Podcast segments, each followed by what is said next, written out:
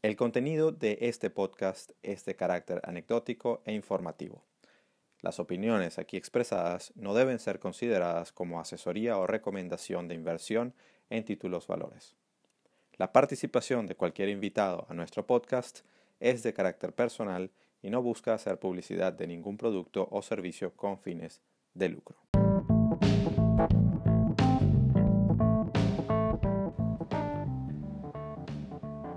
Estás escuchando Trading en Serio, el podcast sobre trading en español que te abrirá la mente al fascinante mundo de los mercados financieros y cómo enfrentarlos desde la perspectiva del trader profesional, con Alberto Cárdenas y Eduardo Gavotti.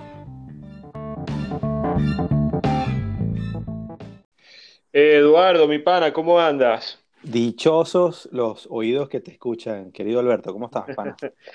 bueno, un poco perdido, la verdad, ¿no? Y la gente lo sabe, pero estamos, estamos perdidos, creo yo, pero, bueno, nos estamos reencontrando y eso es así, ¿no? Yo creo que este, eh, somos como el mercado, pana, tenemos, tenemos ciclos. Entonces, este, estamos ahora mismo en un, en un nuevo ciclo. Este, tuvimos como una pausa ahí. Yo tengo mis razones, tú tienes las tuyas.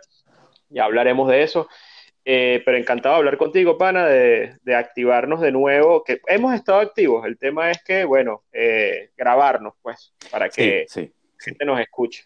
Una, a ver, una de las, de las premisas de, de, este podcast siempre fue que, que, no forcemos las cosas, es decir, que las cosas sucedan cuando tengan que suceder. Nosotros teníamos una agenda bastante planificada al inicio, luego fuimos relajando un poquito, luego cuando decidimos con los invitados teníamos que combinar, pues obviamente compaginar los horarios de los invitados con los, los horarios de nosotros, disponibilidades, etcétera, las vidas de cada quien, porque todos tenemos familia, todos tenemos este, actividades, etcétera, y, y, pues bueno, pedimos un poquito de, de disculpa, pero también agradecemos la paciencia y la confianza que la gente nos ha tenido porque nos ha seguido a través de todos los episodios. Alberto, el número es brutal. O sea, tenemos hasta, hasta ahora 36 mil reproducciones en el podcast. Eso no, yo no me lo había, no me lo había esperado jamás. Eh, yo tampoco. Pensaba que esto iba a ser nada más que si, que si nuestros amigos familia de familia y, y, todos iban a decir, así ah, qué bonito, qué chévere. ¿Y, y cuándo es que va a trabajar? Exactamente. Entonces, eh, estamos muy, muy contentos y muy agradecidos y bueno, esperemos que podamos, que podamos retomar esa senda de, de, de, lo que hemos venido haciendo. De hecho, me permite un poquito la, la, el comentario de que no hemos acabado la segunda temporada. Uh -huh. eh, queremos queremos eh, culminar la sesión de, digamos, de la dinámica de entrevistas, que ya tenemos todas esas personas que, que, con las que hemos estado conversando, tenemos un par más, dos o tres que están alineados. Sí. Y, pero bueno, hoy quisimos precisamente dar ese, ese, ese inciso para que uh -huh. tú y yo podamos, podamos también, digamos, actualizarnos eh, eh, en, en, público, si se quiere, o sea, comentar un poco de qué hemos estado haciendo y, sí. y, sobre todo de, que, de cómo hemos estado viendo el mercado, porque allí sí, les digo, mira, Alberto y yo tenemos los guantes puestos desde hace, desde hace unos días porque Alberto está en una esquina y yo estoy en otra. no, bueno, no, no, no tanto así, pero sí hay, sí hay, como, como siempre y como en todas estas cuestiones de, de, de inversión y trading, donde, donde hay un pensamiento inteligente e individual, tenemos, sí. tenemos posiciones que coinciden en muchas cosas, pero en otras siempre vamos a tener diferencias. Lo, uh -huh. lo, que, lo que a mí me encanta de conversar con Alberto es la profesionalidad con la que él siempre eh, maneja las diferencias, mientras que yo soy un poquito más volado y de repente lanzo un par de, un par de tweets antipáticos ahí a, a, a las personas con quienes no estoy de acuerdo. Entonces, eh, pues, pues, bueno, nada, cuéntame, ¿qué, ¿qué, ha pasado contigo en estos? Han pasado como dos, tres meses de que hicimos el último episodio. Verga, tanto, para. No, no, no, tanto, ¿verdad? No Nosotros creo. hablamos cuando, no. cuando la pandemia hicimos uno. Sí. Eh, exacto. El, el, último que hicimos con Alba fue, ya estábamos dentro de la pandemia, ¿no? Sí, claro. Sí, sí. Sí, correcto. Este, lo que pasa es que uno pierde la noción del tiempo, pana con, en esta cosa que está pasando de la pandemia, que no, se ha, que no se ha eliminado, y estamos como en unos horarios, en una dimensión desconocida, nunca vivida, donde, bueno, yo a veces no sé, aquí en Venezuela, por ejemplo, donde yo estoy, hay semanas donde es cuarentena radical, eh, esta semana donde estamos ahora hablando es una cuarentena radical, pero luego la otra semana es, es, cuarentena abierta, o sea, una cosa así que estás en la calle. Entonces empiezas a, empieza a distorsionar el sentido del tiempo porque al final en cuarentena radical no sales, no haces muchas cosas. Eh, bueno, eh, y cada país tiene sus reglas y sus cosas. Esto es una locura, pero bueno, este, también va a servir un poco de, para narrar la experiencia en medio de estas cosas. ¿Qué estaba haciendo, pana? Mira, la verdad es que eh, me he dedicado, bueno, como siempre sigo el tema de los mercados, este, operando, estando activo con el tema de los mercados financieros y al mismo tiempo decidí también reactivar el tema, no reactivarlo, sino que eh, yo tengo un emprendimiento eh, desde hace dos años, que es un, un centro de, educativo, se llama SAFE, Centro de Estudios en Inversión. Sí, señor, el SAFE correcto. Eh, y hemos tenido actividades, muchas actividades de formación presencial en el pasado, tuvimos diplomados, una serie de cosas, porque yo soy muy ganado al tema de la educación presencial, ¿no? Pero pasó esto de la pandemia y la verdad es que surgieron en medio de eso toda clase de cursos y cosas y gente tratando de aprovechar el tema de que la gente se quedó sin trabajo para hacer trading y toda esa cosa. Y yo con el, con el Safe este, decidimos tomarnos una pausa y no, y no hacer nada en medio de, sino más, estuvimos activos con webinarios y una serie de cosas, pero decidimos ya como este tema va para largo, pues readaptarnos e irnos al tema digital, online, y eh, eh, hemos arrancado otra vez la parrilla de formación este, con el instituto. Qué bueno. Este, y bueno, ya estamos activos con unos programas enfocados al área de trading y al área de inversión para gente que quiere hacer eh, temas de mercado, específicamente los que quieren, que están locos como nosotros, que quieren meterse en el tema del trading, que eso, pues, cada quien con su rollo. y está, este, tenemos unos programas para, para gente que quiere hacer este, eh, eh, inversiones, ¿no? Entonces, bueno, estado muy dedicado a eso, de reactivarlo, de, hacerlo, y eso es un poco el, el tiempo de más. Obviamente, atender los temas familiares este, y tratar de llevar una dinámica en medio de, de esta situación de la pandemia lo más este, saludable posible, incluso mentalmente posible, ¿no? Entonces, o sea, salud, tener salud mental, no perderla, porque la verdad es que el desafío es grande. ¿Y tú? Sí, es así, mira, muchas, muchas veces la gente, muchas veces la gente dice que quedarse en casa es muy sabroso, pero entonces llega un momento que, que ya te dicen, ya está, no, no más. Totalmente. O sea, ya, ya mm, demasiado tiempo viendo las mismas paredes, las mismas cosas. algunos sitios son más radicales que otros, como has dicho, en cuanto a si se puede salir o no. Mm, yo, mm, digamos, soy, entre comillas, un poquito más afortunado porque, porque sí, bueno, estoy en un sitio que, donde las cosas se han manejado distinto, pero por otro lado, siempre tengo el corazón dividido porque tengo familia eh, eh, regada por, ah, por, digamos, muchas eh, muchas partes del mundo. Y, bueno, entonces eh, eso, eso hace las cosas, eso genera también una dinámica distinta. Bueno, cuando tienes también a tu, a tu, a tu familia inmediata en casa y entonces el trabajo no se hace tan, tan fácil de llevar y pues tienes que ayudar también. Y, o sea, es normal, ¿no? Son cosas, somos todos seres humanos. Pero qué bueno que comentas lo, lo, del CEIF, me parece, me parece muy bien porque aquí la gente también tiene que saber algo. Me permiten otra vez un poco al, al gruñón Eduardo hablar de un par de cosas porque nosotros hacemos esto del podcast y llevamos dos, dos temporadas que, que, estamos muy encantados, pero esto lo hacemos con, digamos, de corazón. En este momento no, nosotros no, no esperamos ningún tipo de, de, de, retribución económica cuando comenzamos esto, pero nuestros propios emprendimientos, digamos, hemos decidido que son nuestros, eh, nuestros patrocinadores, digamos, no oficiales. Claro.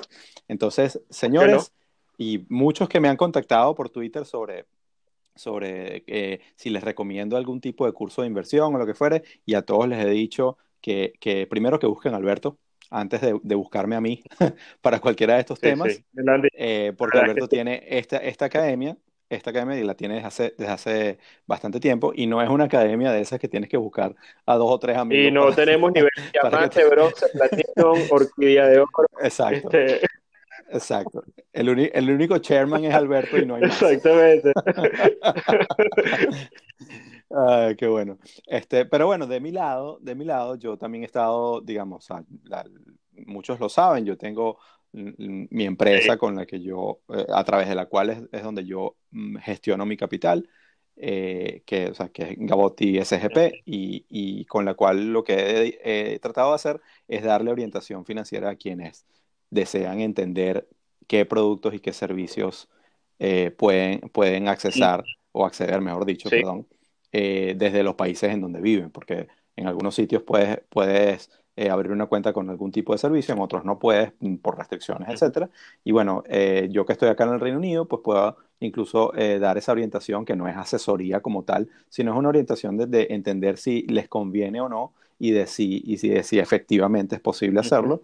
Pero también me he aventurado un poquito a, a ser de, de, profe y, tengo, tengo ya varios estudiantes que, que, a quienes he estado, digamos, em, formando más en una cuestión de, de, uno a uno, como acompañando en el proceso, en compartir mi proceso de aprendizaje para, que, para que ellos puedan, digamos, entenderlo y ver si les conviene o no.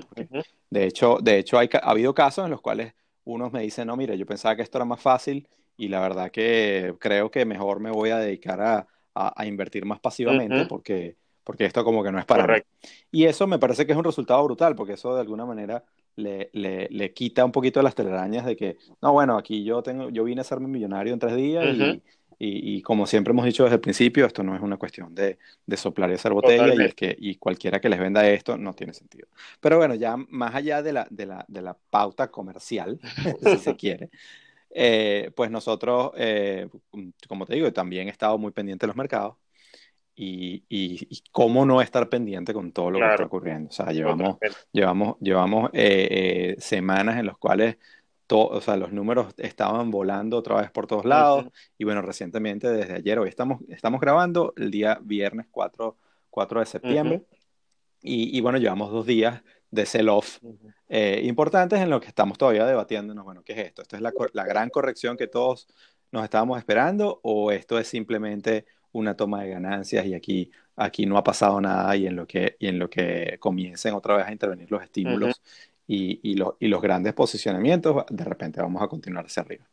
Y, y bueno, yo aprovecho aquí en público para, para, para decir que yo me, me, he decantado, de hecho, públicamente por la segunda, por la segunda eh, opción de que todavía, de que no creo que vengamos, o sea, que vayamos hacia ese, ese punto de, de, caída masiva y que todo se va a desplomar todavía pero, pero yo siempre estoy abierto a equivocarme. Y de hecho, eh, eh, le, comparto a la, a la, audiencia que ayer precisamente hablé con Alberto por teléfono y le preguntaba precisamente para no ser tan antipático de, de, de, buscarle, buscarle pelea por Twitter, le, le, pregunté en privado que me explicara de todo este cuento de, de, el Bitcoin como alerta temprana para los mercados, porque como, como otros, mm, no sé si lo saben, pero yo soy bastante pro Bitcoin y, tengo una posición importante en Bitcoin que para mí es de mantener, o sea, yo no hago trading en criptomonedas, o sea, yo esto lo he venido acumulando en el tiempo y ahí lo dejo porque tengo una visión bastante, bastante sesgada de, de lo que puede ser Bitcoin en el futuro. Entonces me llamó mucho la atención y le eché una llamada, coño Alberto, cuéntame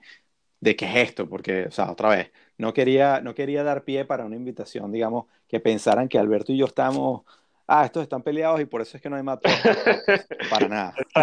Sí, puedes interpretarlo si estuviéramos peleando en el Twitter. Sí, sí. Claro, no lo había pensado. Entonces, nada, bueno, este tema del, del, de la alerta temprana de Bitcoin me llamó la atención y te, te hice el, te hice el comentario y de repente no sé si lo quieres compartir con la gente de que lo que, lo que ha sido para ti, cómo, cómo te ha funcionado y efectivamente, bueno, lo, los números no mienten, pues todo, mm, el Bitcoin cayó y luego se vino todo siguiéndolo. Bueno, yo la verdad es que, como te dije ayer, Eduardo, en nuestra conversación telefónica que la compartimos con, con, los, con los oyentes del podcast, eh, con los panas que nos están escuchando, eh, yo, no, yo lo primero que tengo que decir es que no, soy un, no me considero ningún experto en criptoactivos, de hecho creo que tú eres muchísimo más conocedor que yo en esa materia eh, los has estudiado, has hecho trabajos, has hecho papers al respecto, o sea, has, profundizado en eso, digamos que en la dinámica fundamental detrás del desarrollo del, tema del, Bitcoin y de los criptoactivos. Yo, por, por el contrario, me aparece, eh, para mí sigue siendo un tema bien complejo. Yo me considero un tanto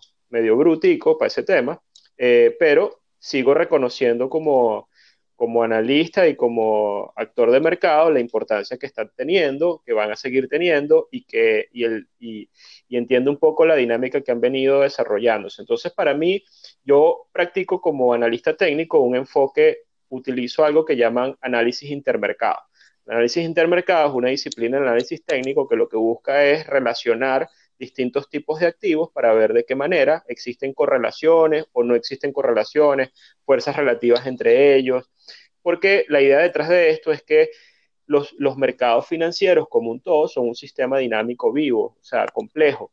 Entonces, yo particularmente tengo la idea que uno no debería ver un activo financiero, llámese petróleo, llámese dólar, llámese oro, llámese Nasdaq, lo que sea, de forma aislada porque forma parte de un ecosistema o de un entorno, de un sistema dinámico donde hay interacción con otros elementos. Eh, y esos otros elementos también pueden ser otras clases de activos y también dentro, detrás de las fuerzas que hacen que esos activos se muevan para arriba y para abajo, en el desequilibrio de la oferta y la demanda, eh, también esas mismas fuerzas tienen, hacen que se muevan otros tipos de activos. Entonces hay una, hay unas relaciones que son muy interesantes. De hecho, todo este cuento porque para mí las criptomonedas, que muchos analistas o, personas la ven como un ente aislado, como algo que no tiene correlación con el resto de los activos, que yo creo que, que eventualmente todo eso es medible, las correlaciones son dinámicas, a veces suben, a veces bajan, etcétera, pasa con todos los tipos de activos. Eh, al final, yo creo que no es algo extraterrestre, no es algo simplemente eh, es un activo también que responde a estas dinámicas o estas fuerzas o estos desequilibrios que pueden haber entre la oferta y la demanda y a los ciclos de liquidez. Entonces, cuando hay un ciclo de liquidez, por ejemplo, favorable, alcista, donde la gente está, está dispuesta a comprar, tiene apetito por riesgo, hay dinero en la calle, hay estímulo, qué sé yo, todo este tipo de cosas, la, marea es, alcista en, en, la liquidez, bueno, los activos financieros responden a eso y, hay correlaciones. Entonces, los activos que tienen mayor beta o mayor riesgo tienden a, subir más, este, las acciones van bien, este, pero dentro del grupo de acciones las, compañías de tecnología o las que de baja capitalización o los mercados emergentes tienden a tener un buen performance eh, en medio de eso y cuando el ciclo de liquidez cambia la marea y empieza a restringirse, empieza a, ser, eh, empieza a haber una disminución de ese apetito por el riesgo, por las razones que sean, ¿ok? Este, por incertidumbre, porque los bancos centrales no están metiendo más plata, no sé, las razones que sean, esa marea cuando empieza a bajar también afecta todos los, todos los activos que están sobre esa marea, se van a ver afectados. Entonces, ¿cuál es? Y, y en medio de ese cambio de condiciones, los activos más riesgosos tienden a ser los más sensibles y eventualmente o usualmente son los que alertan de forma temprana esos cambios. Yo cuando analizo los mercados generalmente veo mucho los mercados emergentes, no porque sea un inversor o un trader activo de ellos, sino que me sirven como un indicador adelantado del propio mercado adelantado que yo pueda ver en el Standard Poor's o, o en los mercados más líquidos. Porque tienden, eh, eventualmente cuando vienen caídas, los emergentes empiezan a caer primero. Te pongo un cuento. Hace cuatro días Argentina estaba cayendo durísimo y los mercados estaban arriba en máximos. Este, entonces, hay sensibilidades mayores eh, desde el punto de vista de, esto que tiene que ver con las escalas de los riesgos, donde hay un temas de, de adelanto. ¿no? Entonces, para mí el BTC, el Bitcoin, como, como criptoactivo, que para mí es el criptoactivo más seguro del universo de los criptoactivos, pero en comparación con el resto de los activos, que estamos hablando, acciones, bonos, etcétera, sigue siendo un activo de riesgo especulativo con una volatilidad elevada. Un activo que responde frente a ese ciclo de liquidez y que eventualmente puede funcionar como algún tipo de refugio frente a algo, pero, pero generalmente responde al ciclo de liquidez. Entonces, ¿qué pasa? Lo que he visto en los últimos meses es que Bitcoin ha venido cayendo antes o alertado semanas antes, días antes de los giros en los mercados regulados. Y también ha rebotado con fuerza antes de los grandes rebotes en los mercados regulados. Entonces lo he usado como indicador. Y como lo venía diciendo en estos días en el Twitter, era que veía, estaba viendo que habían ventas en BTC o había perdido, se había perdido un poco el interés y habían liquidaciones importantes. Y eso me hablaba, y también, no solo ahí, lo vi, lo veí también en petróleo, en algunos mercados emergentes, como te dije, en Argentina, etcétera. Y eso me estaba hablando de que podía venir un ajuste en los mercados más líquidos y regulados, que ahora mismo lo estamos viendo, a lo mejor es casualidad y este, el track record no es lo suficientemente amplio para hablar de, esas correlaciones, pero eso es un poco el entendimiento que yo tengo, ¿no? Entonces, Sí, no, bueno, a, ver, si me permites comentar un, un, poquito sobre, sobre ese tema, porque precisamente la, la, lo que yo veo, no, nuevamente, no puedo decir ni, ni jamás me voy a aventurar a decir, Alberto, tú estás pelado, las cosas no son así, porque, porque no, tengo, no tengo la evidencia para, para llamarlo. Pero, por ejemplo, lo que pasa es que hay muchos mitos y muchas muchas frases hechas que la gente le encanta repetir. Entonces, el tema de, la, de, las correlaciones inversas eh, eh, es algo que la gente pareciera que tuviera tatuado porque se inventaron una de que, de que, de que Bitcoin eh, es activo refugio. No, o sea, a ver, las correlaciones cambian todos los días. O, sea, o, o, mejor dicho, las correlaciones pueden cambiar todos los días. Si las correlaciones fueran fijas, sería demasiado fácil y, y, de hecho, las propias fuerzas del mercado hacen que cambien porque todos los, los, agentes se moverían en la misma dirección. Como por ejemplo, lo, lo, que, lo que la gente siempre habla, y aunque siempre hay relación entre, entre las monedas que se afectan por lo que llaman commodity currencies, porque se afectan por, por los movimientos del mercado de energía, etcétera, evidentemente, dependiendo de lo que esté ocurriendo en los mercados, esas correlaciones se activan. Claro.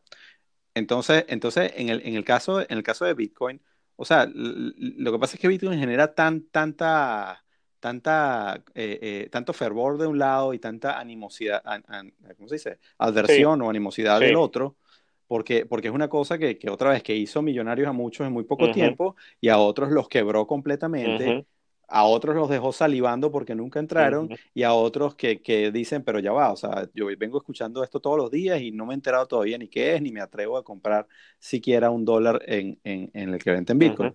Entonces, eh, hay, hay, muchas cosas que hay que tomar con pinza y, y lo primero es que olvidarse de esas frases hechas y entender de que esto es un activo, como has dicho tú, es un activo de riesgo que evidentemente se mueve de la misma forma como se pueden mover otros activos de riesgo cuando hay, sentimiento de risk on o risk off. Exacto. Entonces, como, como, como le comentaba yo a un compañero eh, eh, no hace mucho, que, que, valga la redundancia, cuando todo cae, coño, pues todo cae. Es decir, no, no, no, no, hay algo, no hay algo perfecto que dice eh, el Bitcoin siempre va a subir que cuando los mercados caen. Entonces hay que esperar un poquito más la película de largo plazo, porque si, si tú evalúas el Bitcoin desde su existencia hasta, hasta hoy día, no se puede decir que, que digamos, que, que, que, se ha comportado exactamente de la misma forma como lo ha hecho últimamente. Es decir, las correlaciones pueden cambiar dependiendo de lo que esté ocurriendo detrás de los mercados. Pero, por ejemplo, cosas, cosas que, que, yo puedo ver, es un tema, mm, primero que Bitcoin todavía está, está, no está tan maduro en el sentido de, de, de, la profundidad de ese mercado, el nivel de liquidez que puede haber en comparación a, los mercados eh, eh, accionarios. Eh, entonces, esa, esa conexión, me, me, falta ese enlace, por un lado, y por el otro, está el hecho que también dentro del mismo, dentro del mismo entorno de las criptomonedas está ocurriendo algo sumamente interesante, que, que lo, lo, comentábamos tú y yo, que puede ser comparable a esto de la rotación de los sectores que, que ocurre típicamente también en el mercado accionario. Y es que, y es que desde hace varios meses ha estado eh, ha existido este boom de lo que llaman las finanzas descentralizadas o decentralized finance, con un montón de, de, de, nuevas criptomonedas que, que, que, coexisten o cohabitan dentro del esquema de, Ethereum. y, y, las cosas han estado dando unos rendimientos de locos. O sea, eh, eso sí son la propia, la propia burbuja, porque aparte ahí hay un tema de gente tomando prestado dentro de esos ecosistemas para seguir comprando, vender, repagar la deuda y volver otra vez el mismo cuento de las hipotecas y el mismo cuento, pero esta vez con, con cripto. Entonces, tiene gente que incluso ha comentado de que me estoy ganando mil dólares la hora. Sí, imagínate. Tú, tú, dices, tú dices, ya va, eh, eh, si lo dices nada más así, eh, puede sonar a cualquiera y se pone a salivar y dice, yo también quiero ganarme mil dólares la hora. Pero por el otro lado dices, ah, número uno, ¿cuánto capital estás arriesgando? Número dos, ¿y qué estás haciendo exactamente para, para ganarte, entre comillas, esa plata? Entonces, creo que, que quizás dentro del propio entorno de, de, las cripto, para resumir, puede haber esta, esta, esta, si se quiere, sustitución entre gente que está dejando Bitcoin de un lado y se está metiendo en este tipo de cosas.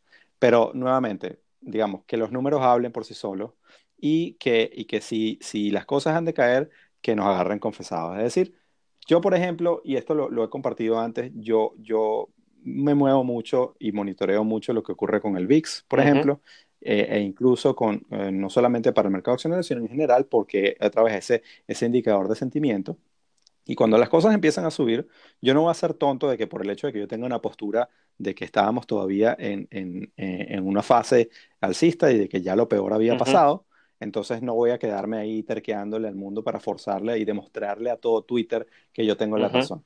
A mí, y esto se lo repito hasta la saciedad, no me interesa en lo absoluto tener la razón.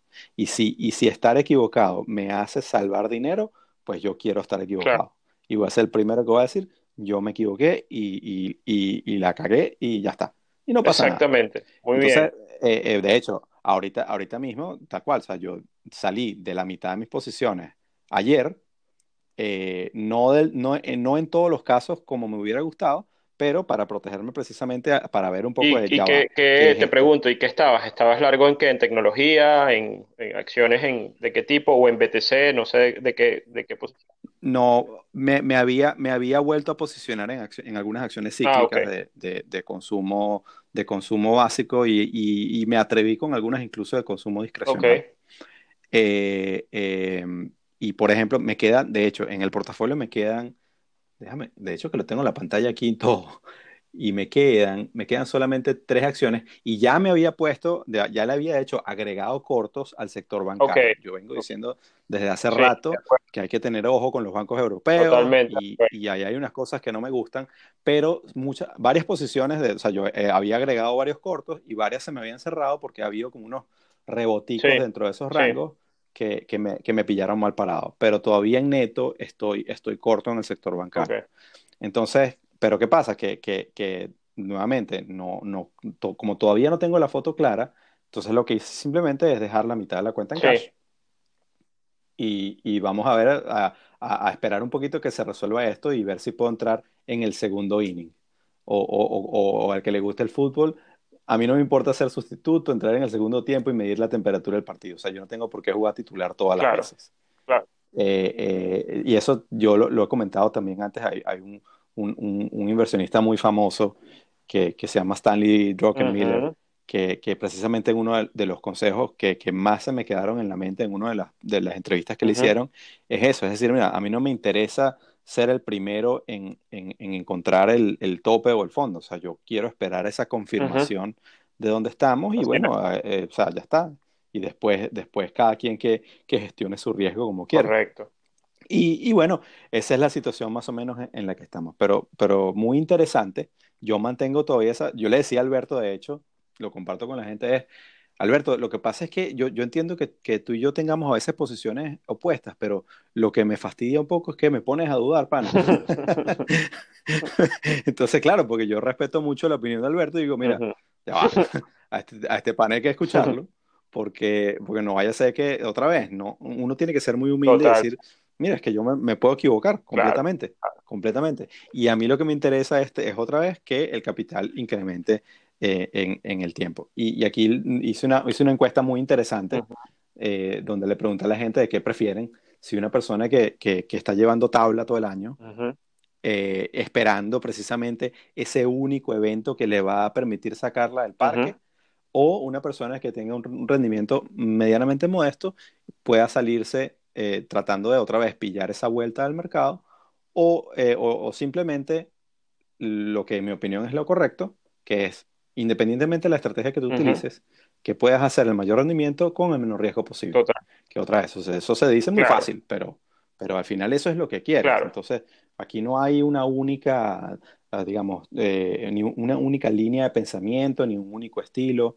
Y una de las cosas que me ha gustado mucho de lo que hemos hecho hasta ahora con el podcast es que hemos entrevistado a personas que todos tienen un estilo diferente y todos son relativamente exitosos y, o al menos sobrevivientes de, de, de estas batallas con los mercados. Entonces, eso quiere decir que al final cada quien tiene sus skills, cada quien tiene su- sus herramientas y lo importante es no ser tonto y no, no, no, no ponerte a imponerle a- a- ni a la gente ni a los mercados lo que tú quieras que va a hacer. Sí, absolutamente, de acuerdo contigo. Yo creo que, y yo vuelvo al mismo tema de, de un poco diferenciar este, la actividad del inversor del, del trader, ¿no? Porque entendiendo que el trader eh, tiene, por definición, el enfoque de, de operación de- es de corto plazo, es bidireccional, y en realidad el trader no debería tener un, un, view muy armado de mercado, o sea, debería estar como, tener, obviamente, como siempre, a veces lo comento y es muy fácil decirlo, pero yo caigo en la categoría de, de ser, de ser trader y convertirme en inversor, este, de repente, porque me amarro a un view, por ejemplo. Entonces, ah, y los inversionistas creo que se pueden permitir construir un view, una visión de mercado, una estructura, por ejemplo, hay miles de ejemplos, ¿no? Este, de casos positivos y negativos. Por ejemplo, Bill Ackman, el view con Herbalife, por ejemplo, o ICANN con el mismo de Herbalife, ¿ok? Los dos tenían posiciones contrarias. Este, pero el mercado te pudo haber dicho en un momento dado técnicamente que como trader no tenías que shortear Herbalife porque Herbalife estaba subiendo. Este, eh, lo mismo puede estar pasando ahora acá. Yo, por ejemplo, desde mi visión macro y de mi view, yo soy un convencido que los mercados no deben estar donde están ahora, que esto es parte de una burbuja. Eh, y, que es una burbuja armada por un sector muy particular este, y que responde a eventos que han ocurrido también en el pasado y que fueron parte de la psicología. Pero los mercados lo que han hecho es subir. Entonces, técnicamente hablando, como trader no tienes mucho que discutir, sino en teoría debiste estar largo, este, mientras, porque hay suficiente tiempo para que el mercado haga la, la, digamos, haga esos recorridos. No es una cosa de la noche a la mañana, la estructura del mercado eh, es perenne, o sea, dura tiempo.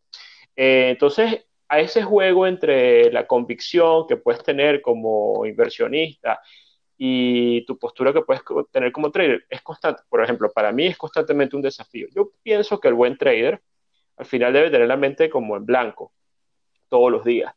Pero te, te pregunto, Alberto, precisamente, o sea, ¿te, ¿te, ha pasado, y sobre todo en este momento, tienes esa convicción de que los mercados no están donde deberían estar?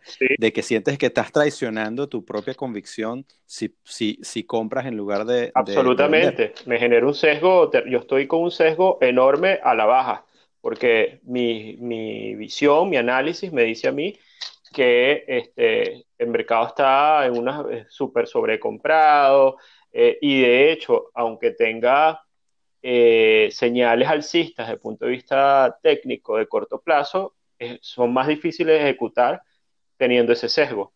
Es un tema psicológico.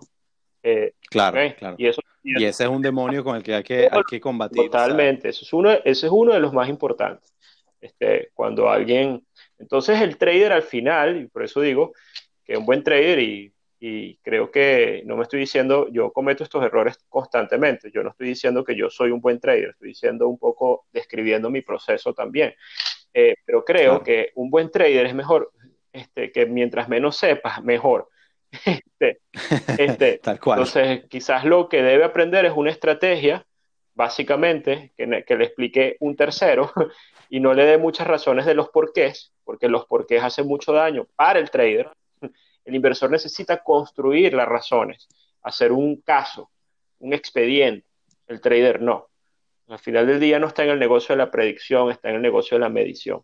Un poco lo que nosotros enseñamos en los cursos en SAFE, pero yo lo enseño, lo, digo y sé profundamente que es uno de los temas más complicados de ejecutar, porque el ser humano tiene un ego y tiene, construyes un porqué de las cosas. Y ese porqué de las cosas puede hacerte eh, no actuar de la manera más limpia como trader quizás como inversor, dando el tiempo suficiente, el view se da, ¿ok? E, eventualmente, si haces la tarea. Pero en el corto plazo puedes estar eh, perdiéndote movimientos o asumiendo riesgos que no tienes que asumir, etcétera, etcétera, desde la visión del Sí, aparte de que, de que, otra vez, las cosas nunca van en línea recta. Exactamente. Incluso, incluso tú puedes estar, tú puedes estar en lo correcto y puedes, o sea, tanto tu convicción se alinea con lo que estás viendo, pero, pero luego tienes un pullback o alguna, o alguna corrección que te saca del juego y luego se devuelve otra vez a donde, a donde tú querías que estuviera, pero ya tú estás fuera.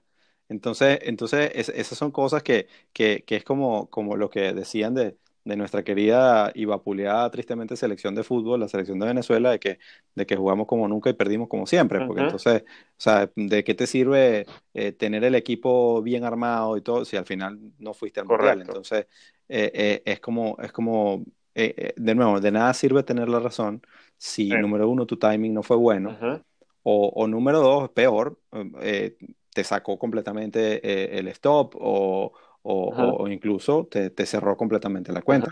mucha gente que es muy brillante en, su, en su análisis, que tienen una naturalidad para entender eh, eh, los mercados, o sea, y que, que, son tremendos analistas, pero simplemente no son buenos eh, apretando los botones o, o, digamos, apretando los gatillos.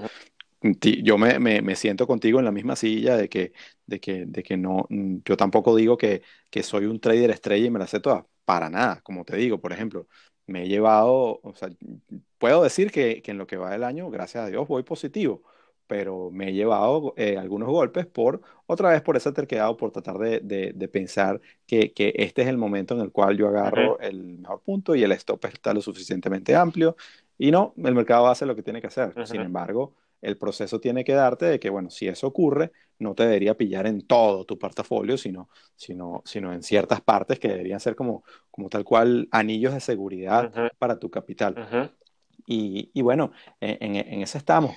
Sin embargo, bueno, yo te lanzo el dardo. Entonces, tú, tú, e, esta, esta, esta corrección. Te voy a dar mis argumentos de que por qué pienso. ¿Es corrección o, es, o es ya, el, o aquí nos vamos, apretes el cinturón que nos vamos para Mira, te voy a responder. Para mí, o sea, es muy difícil lograr eh, pronosticar un techo en medio, sobre todo, de una situación de sentimiento como la que hay, donde el Nasdaq ha subido 80% de los mínimos de marzo, compañías que han rebotado eh, bueno, que han subido tres dígitos de una manera loca. Eh, hay realmente, cuando lo mides, lo, valoras, eh, signos de burbuja en algunos sectores muy marcados, ¿no?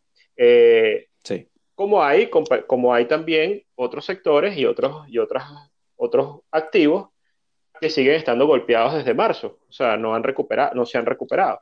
Entonces, hay una gama de situación. Pero luego, cuando vas a la economía real, te das cuenta que sí hay una recuperación, pero es una recuperación que va a llevar tiempo, no es una recuperación este, inmediata, mientras que la velocidad en la que ha habido una recuperación en los índices de acciones sí ha sido prácticamente eh, a la velocidad, hipervelocidad, pero la economía va a otro ritmo. Y yo un poco revisando historia me doy cuenta que esto no es la primera vez que pasan este tipo de cosas, o sea, vuelvo al ejemplo de los 30, aunque salvando las distancias, pero ahí también hubo un proceso de euforia, de ajuste, de crisis y después de rebote, porque la historia, la gente no cuenta la historia del rebote de 1930. En, en 1930 el mercado rebotó también con mucha fuerza y en el sector tecnológico rebotó muchísimo, compañías que subieron más de 200% y que luego ese año terminaron con un ajuste cercano al 50, eh, que forma parte un poco de la psicología del mercado, que los inversionistas en medio de la crisis también buscan refugios o, o salvavidas o sacarle provecho a la situación y hay como una ultraconcentración en algunos sectores y aquí lo hemos visto, por ejemplo, con las compañías que han estado resilientes o que se pueden ver beneficiadas del efecto pandemia, como Amazon, Zoom, eh, etcétera, ¿no? Pero eh, volviendo al, volviendo al punto, yo creo que eh, hay un indicador para mí muy importante, que es el tema de la volatilidad, que se ve un poco para ver si estamos iniciando un nuevo ciclo de volatilidad creciente, yo lo veo así. Y lo que te puedo decir, que ha comenzado de ayer para hoy, es que en el indicador que yo uso, estamos iniciando en teoría una ola que parece que tiene las, no va a tener las mismas dimensiones, en mi opinión, de las de marzo, pero hay una volatilidad creciente que no había ocurrido desde marzo. Entonces, esa situación, eh, es decir, mientras tú tengas un indicador, y es un tema de medición y no de predicción, todos los días, desde marzo, desde abril hasta, hasta hace tres días, el ATR en el Standard Poor's lo único que hacía era bajar en el gráfico diario. O sea, había volatilidad decreciente aunque el mercado subía, subía de una forma en la que eventualmente las volatilidades eh, disminuían. Y esa volatilidad puede volver a aumentar o puede disminuir, puede seguir permanentemente baja. Pero eh, mientras estaba permanentemente baja y la tendencia de fondo era alcista, el mercado tenía que seguir subiendo porque esa es su velocidad de crucero y están en control los bancos centrales o lo que sea que esté detrás. Y eso este, va a seguir funcionando. Es el entorno ideal para los inversores pasivos. Comprar un ETF del SPY es lo mejor que puedes hacer en ese entorno, o, del, el QQQ o cualquiera de ellos. Pues tienes baja volatilidad y tienes un, eh, todo, todos los días cerradas positivamente, aunque la mayoría del movimiento del mercado se hacía en premercado y after hour. En el horario spot, Correcto. prácticamente no había desplazamiento del precio. Otro signo de, llámenlo manipulación o lo que tú quieras, pero es una condición que había en el mercado. Ahora bien, estos dos días la cosa cambió y hemos visto que hay un incremento en el ATR nuevamente en los, en los, o los medidores de volatilidad, o si quieres ver VIX como, como medida de, de riesgo también, a través de los puts, este, estamos viendo un incremento interesante. ¿Que va a ser una ola como marzo? Yo creo que no, para nada. Creo que va a ser diferente, creo que va a haber una volatilidad mucho más controlada, pero sí creo que vamos a entrar ahora en una fase de volatilidad creciente de aquí hasta dónde, al menos hasta la elección presidencial. Porque creo que hay un nivel de incertidumbre muy alto en el planeta, hay una tensión que nunca se había vivido para una elección en Estados Unidos eh, la polarización es máxima, creo que es el evento más importante de mercado y de todo, y político y de todo lo que vamos a tener el 3 de noviembre. Entonces, sí. eh, estacionalmente hablando, los meses de agosto, septiembre y octubre, en años que no son electorales, son generalmente los meses correctivos de los meses malos, especialmente agosto, pero en años electorales, donde hay elección, septiembre y octubre son meses especialmente malos, porque hay una incertidumbre. Y estacionalmente después, después de la elección, debe, tiende a haber un rally importante en el mercado. Eh, eso hablando de estacionalidad. Entonces, nada más por el efecto de estacionalidad, pero si le agregas el hecho de que la incertidumbre de esta elección es máxima, porque por todas las medidas, la polarización, las protestas en Estados Unidos, la manera en que se está tratando uno con otro candidato, o sea, el, el nivel del debate, etcétera. Hay miles de cosas que hacen pensar que la incertidumbre, la polarización y la volatilidad que puede haber en esta elección eh, es mayor a la que hubiésemos visto en otras elecciones. Entonces, septiembre y octubre creo que van a ser meses de volatilidad creciente. ¿Qué va a pasar después de la elección? No lo sé, no tengo ni idea. No tengo ni idea de quién va a ganar la elección en Estados Unidos. O sea, este, el escenario base es que, es que gane Trump. Y de hecho hay muchos estudios sí. que hablan de si el mercado se mantiene en estos niveles, aunque haya habido esta corrección, que para mí es una corrección muy pequeña de, los, de estos últimos dos días, ojo, para el día es alta, pero para lo que ha hecho el mercado desde marzo hasta acá, es una mini corrección sana. Exactamente. O sea, entonces, Exactamente. Es más, es más la pregunta de si, de si tal cual se detiene acá. Exacto. O, o, continúa hacia sí, abajo. Sí, si se queda aquí, o sea, o sea, que esto es una corrección de qué, 5, 6, 7%, o sea, no es nada para la Correcto, correcto. Que ha tenido por más de que por más de que Zoom o cualquier otra o, o Tesla o Apple hayan caído 9, 10%, pero pero ¿cuánto han subido estas acciones? O sea, cuando lo miras, echas para atrás y haces zoom out en el gráfico, te das cuenta de, de que, de que esto es una tontería, eh, o sea, sobre todo para el, para el, inversionista más de largo plazo, de que, de que no está buscando arbitrar todos los días. Pues. Correcto. El único problema es que lo hizo en dos días. O sea, sí. o sea eh, el, el, porcentaje no es el problema, el problema es la velocidad. Entonces, de acuerdo, de acuerdo. Sin embargo, es un signo, es un signo de cómo han sido la, la, las correcciones. Exacto. Las correcciones tienden a ser violentas porque no es lo normal. Correcto. O sea, lo normal, lo, lo, normal entendido como estadísticamente, es decir, estadísticamente el mercado va para arriba. Así es. Y eso no quiere, y eso no quiere decir aquel, eh, vamos a llamarlo adagio para, para no ser eh, vulgares, ¿no? Sí. De, de, de, todos los que dicen de que las acciones solo suben. Stocks only go sí. up. O sea, menuda tontería, porque al final del día nada es, na, nada es una línea recta. Así es. Entonces, entonces eh, el punto es que cuando cae, evidentemente, si fuéramos todos pitonizos, mm, es de hecho, nadie pudiera hacer plata porque todo el mundo lo anticiparía. Correcto. Pero, pero el punto es que ese, ese factor sorpresa, por algo que ocurre que lo desencadena, y que luego salen todos ese poco expertos a decir que ya sabían que había caído Uh -huh. otra vez. O sea, de, mi, mi, punto central es que de nada, de nada sirve venir, no, no estoy hablando en particular del sesgo uh -huh. que, que tú has manifestado o lo que sea, sino, sino en general, porque hay mucha, vamos, que yo sigo bastantes personas en Twitter y me llegan comentarios de retweets de, de varios, uh -huh. que, que, que, oye, que, que es como que, porque tienen un buen espejo retrovisor, uh -huh. te saben decir cuándo ocurren las cosas, y, y las cosas no son así. Es, es, decir, de nuevo, nadie tiene predicción perfecta, y de nada te sirve, hay un tipo de hecho que que lo llaman The Bubble Boy. Y el tipo se puso a seguir, a, cualquiera que medianamente habla del mercado, el tipo lo sigue. Es un americano que yo creo que el carajo perdió el trabajo y todo. Uh -huh. Y, y, no, no voy a decir el nombre por si acaso el tipo sabe español y escucha. No, yo sé quién es, pero él tiene. Tengo que decirlo, tiene es burda de fastidioso. 10 años en ese tema. Exacto. O sea, el tipo nació diciendo que el mercado va a caer, uh -huh. se fue al colegio y dijo que iba a caer llegó a la universidad y dijo que iba a caer. O sea, y todavía sigue en ese tema. O sea, para ese tipo las acciones nunca deben subir, nunca nada. Entonces eh, eh, es fastidioso porque, porque es como que eh, nuevamente te estás llevando todos los goles y, y, el día que ocurre, entonces evidentemente te consigues a los medios que te entrevistan. Ah, el que predijo la burbuja. No me jodas.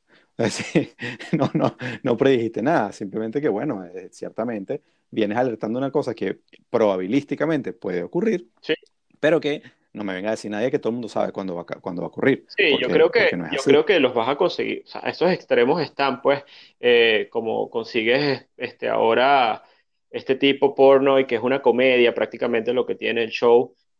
sí, tal eh, cual, tal cual. Yo, yo, siento que ese carajo lo, lo, o sea, él está jugando un rol. ¿Tú sabes cuándo me di cuenta yo de, ese, de, de, de, de eso? En su entrevista con Trump. Con Trump. Sí porque, porque no podía ser tan payaso, o sea, fue como que un poquito payaso, pero evidentemente tú te estás, o sea, hay que verle la cara, te guste o no te guste Trump, tú estás sentado frente al presidente de los Estados Unidos, del tipo más poderoso del planeta en este momento, con un poco de bichos que te están rodeando, que si se te ocurre levantar el dedo que no es, tú el día de mañana se, te acabó la vida, no, no, es que te van a matar porque no es un jeque árabe, pero sí, pero sí te puedes olvidar de, de, tu, de, tu, de tu libertad completa. Entonces, en ese momento no, se te tienen que caer algo las caretas. Sí, sí.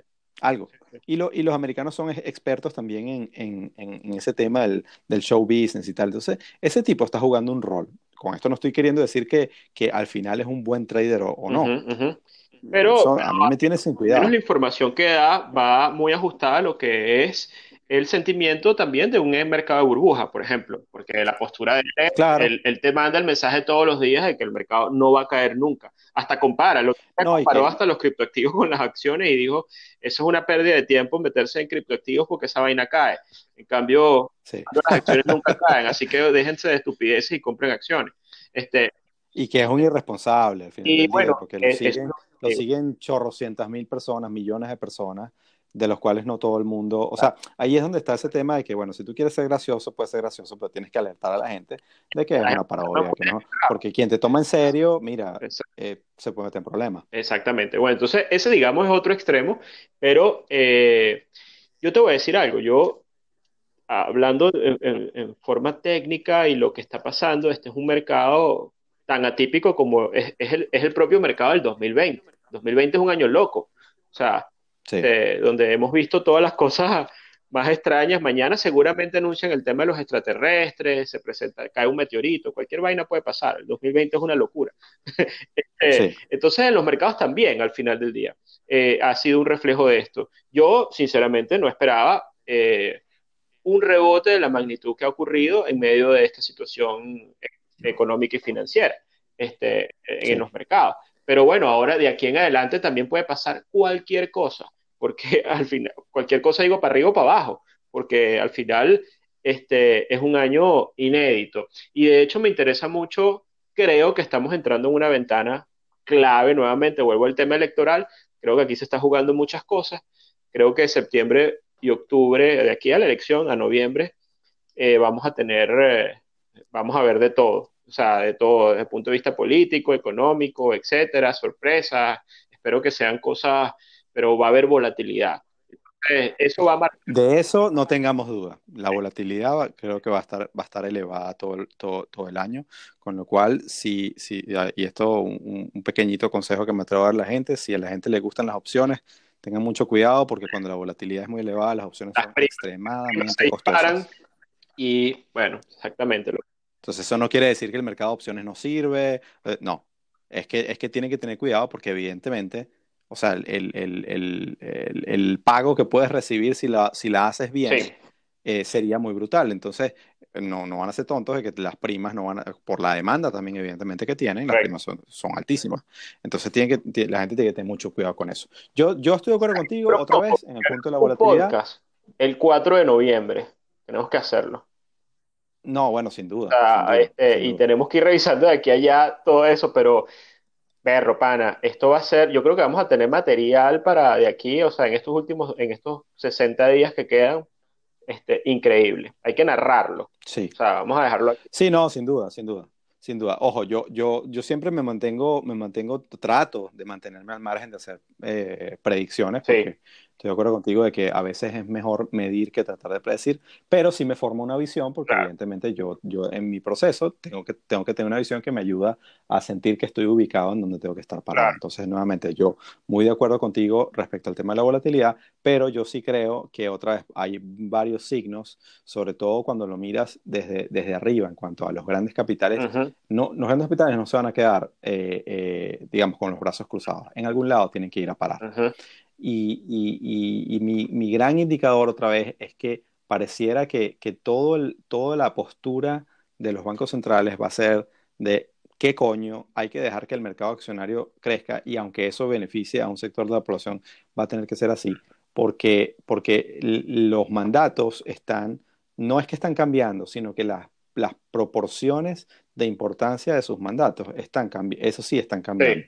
Ahora, ahora mismo, y precisamente por el tema del año electoral, yo siento que la, Reserva Federal, en ese telefonito privado entre, entre Powell y la Casa Blanca, es, mira, aquí no puede, o sea, olvídate del el tema del empleo, tiene que ser soportado. a como de lugar, porque aquí no podemos estar en un tema de un desempleo brutal antes de la elección, porque eso va a ser más allá de cualquier otra cosa por lo que Trump va a ser juzgado. Por cierto, que hoy salió el dato del empleo y salió bastante mejor de lo esperado. En punto de vista del el, el, anualizado, el desempleo anualizado, bajó 8.7, que esperaba que está en 9. Sí, eh, eh, entonces tú vas a ver a Trump usándolo como bandera y todo lo demás. O sea, e, eso, eh, todas esas cosas están o nada. Entonces, ¿y qué pasa? Que tienes mensajes claros en los cuales te están diciendo, número uno, es que las tasas de interés se pueden olvidar de esa, de esa frase por un buen tiempo, eso no va a existir.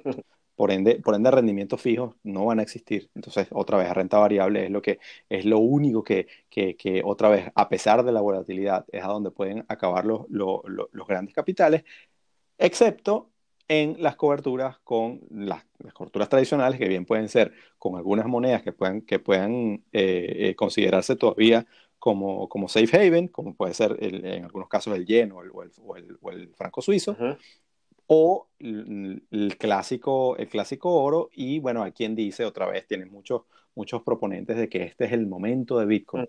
yo, yo nuevamente, muy a pesar del, del, del, sesgo que tengo pro Bitcoin, todavía siento que la gente está forzando porque están demasiado desesperados a que vuelva otra vez a máximos históricos, cuando a esto le falta mucha corrección. Hubo un gráfico muy interesante muy interesante que comparaba los distintos ciclos alcistas de Bitcoin y cómo cada uno ha sido más largo que el otro.